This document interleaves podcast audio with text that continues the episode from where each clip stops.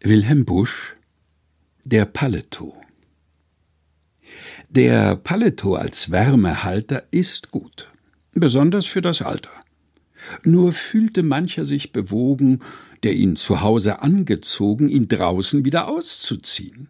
Und kommt darauf ein schneller Regen, ein kühler Wind, so hat er ihn von neuem eilig anzulegen. Vergeblich, meistens dann zur Hilfe wünscht man herbei sich eine Sülfe, was ist zu machen?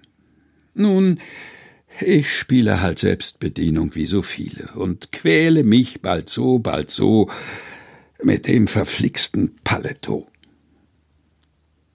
Wilhelm Busch Der Paletot gelesen von Helga Heinold